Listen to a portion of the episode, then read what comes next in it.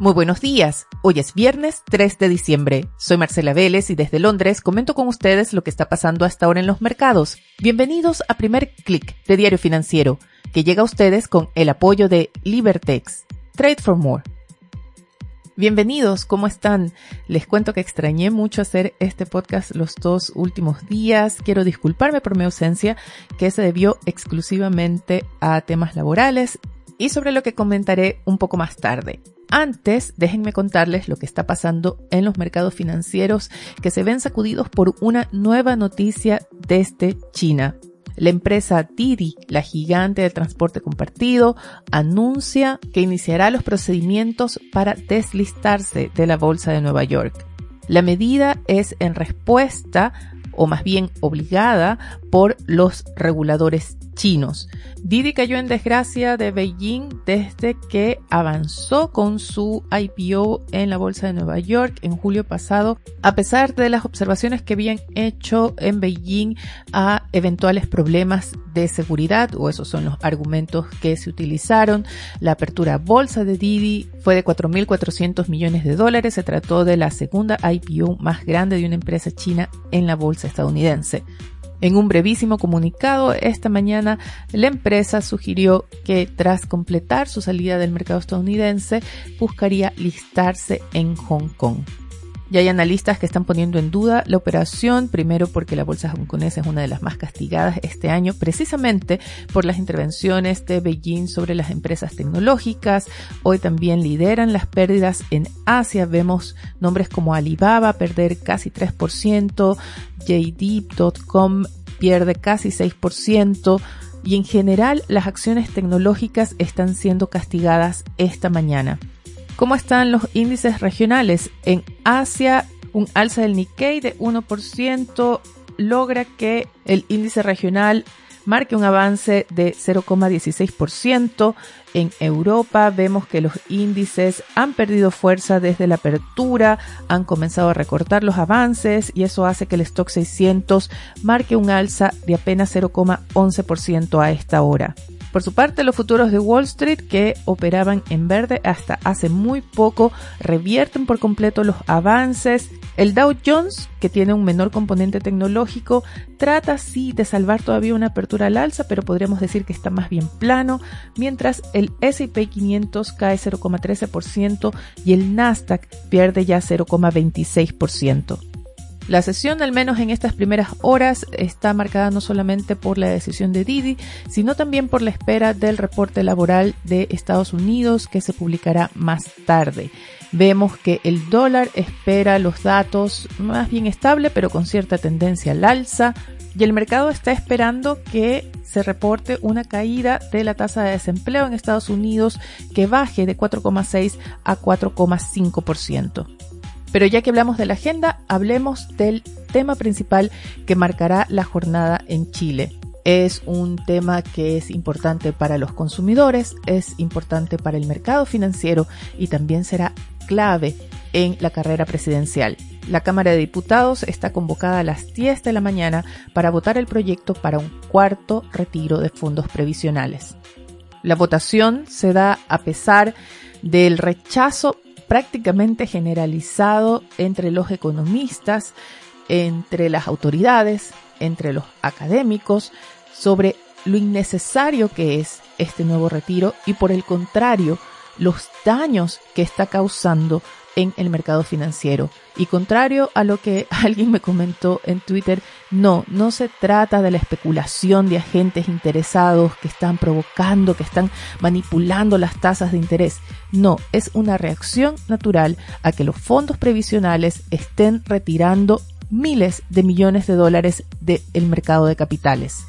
La menor liquidez ha afectado las condiciones de financiamiento para las empresas, para los consumidores, que ahora pagan tasas de interés más altas, por ejemplo, para créditos hipotecarios, pero también para el Estado. Si quieren escuchar más sobre el impacto que está causando el cuarto retiro, les recomiendo que, eh, es un poco autopromoción, lo reconozco, pero les recomiendo que escuchen el especial que hicimos de primer clic el martes pasado. Pero como les decía, la votación de hoy no solamente podría seguir deteriorando esas condiciones del mercado financiero y para los consumidores, sino también que tiene un componente político y podría ser clave en la carrera presidencial. ¿Por qué? Porque uno de los candidatos, Gabriel Boric, apoya el cuarto retiro. De hecho, anunció que no estará en el debate planificado para hoy para asistir a esa sesión en la Cámara y lo sorprendente es que lo hace a pesar de que su equipo económico está en contra.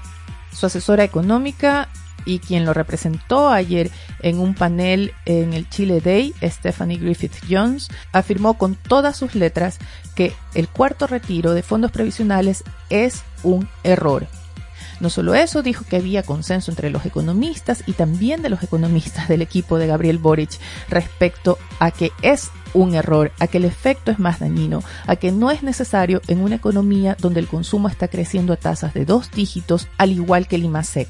No solo eso, desfondar ahora los fondos de pensiones complica cualquier reforma que se busque en el sector en el próximo gobierno y una reforma previsional es parte de los planes de Gabriel Boric. Y quiero tomar estas declaraciones del economista Griffith Jones para comentar la impresión que quedó ayer tras el panel de asesores económicos durante la segunda jornada del Chile Day. Les contaba que me había ausentado estos dos días para reportear. Bueno, estuve asistiendo al Chile Day donde por un lado tuvimos a un gobierno bastante preocupado por insistir que Chile sigue siendo, a pesar de todos los titulares, uno de los países más estables, uno de los países más seguros para la inversión extranjera en América Latina, un país donde la estabilidad fiscal de los últimos años ha permitido una respuesta agresiva al impacto de la pandemia, pero un país que se va a desacelerar fuerte el próximo año con una tasa de crecimiento de apenas 1 2% y que llega a 2022 con un mercado de capitales debilitados por los retiros de fondos previsionales y la necesidad de recuperar rápidamente la disciplina fiscal. Un aspecto positivo fue que los asesores de ambos candidatos, la economista Griffith Jones y el economista José Luis Daza, por el lado de José Antonio Cast, ambos coincidieron en que las propuestas de los candidatos se tienen que ajustar a la solvencia fiscal. Le llamó Daza, Griffith Jones dijo que se están revisando las cifras porque todo depende de los recursos disponibles. De hecho, hizo mucho énfasis en la necesidad de recortar el déficit fiscal.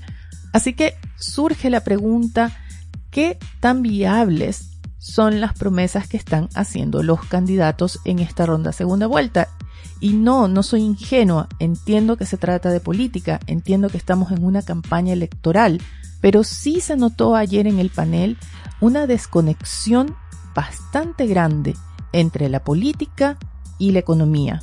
Porque tenemos a candidatos prometiendo reformas radicales cuando sus asesores económicos dicen, por ejemplo, que no, en el corto plazo no será posible reducir los impuestos a las empresas o a recortar otros impuestos dadas las necesidades de financiamiento que hay en el país. Eso lo dijo Daza, que se está revisando las propuestas y que en el corto plazo no se contempla este tipo de cambios.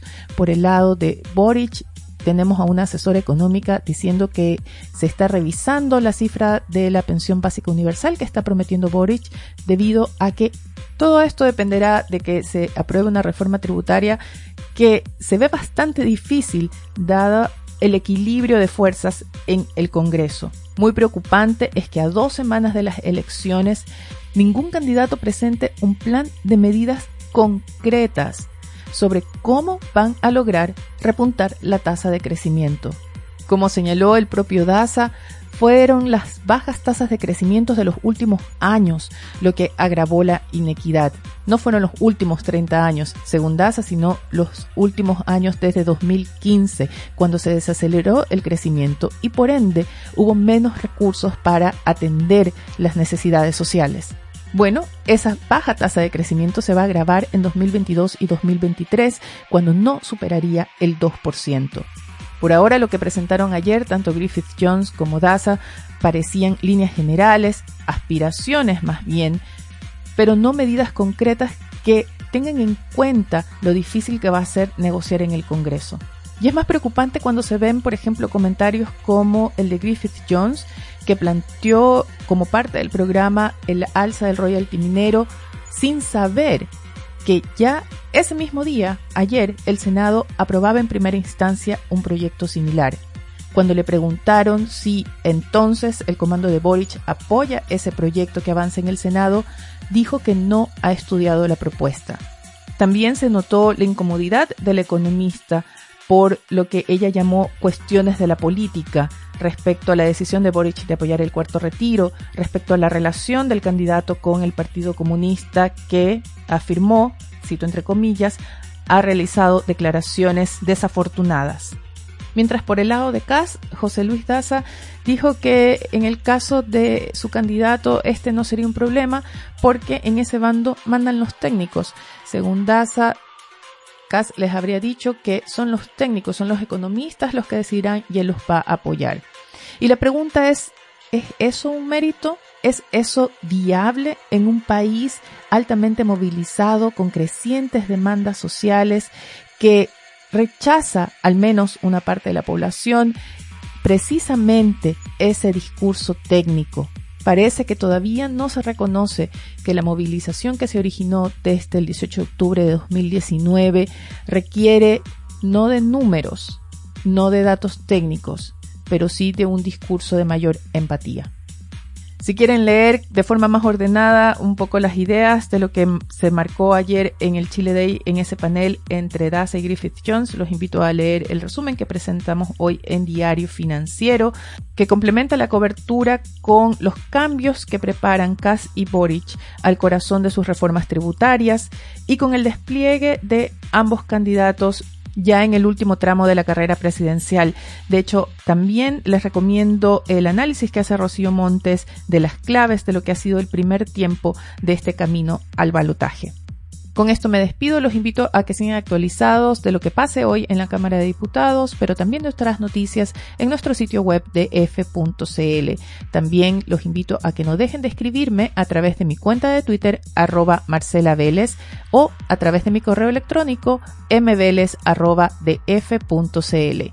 Primer clic llega a ustedes con el apoyo de Libertex. Trade for More. Les deseo que tengan un buen fin de semana. Nosotros nos reencontramos el lunes.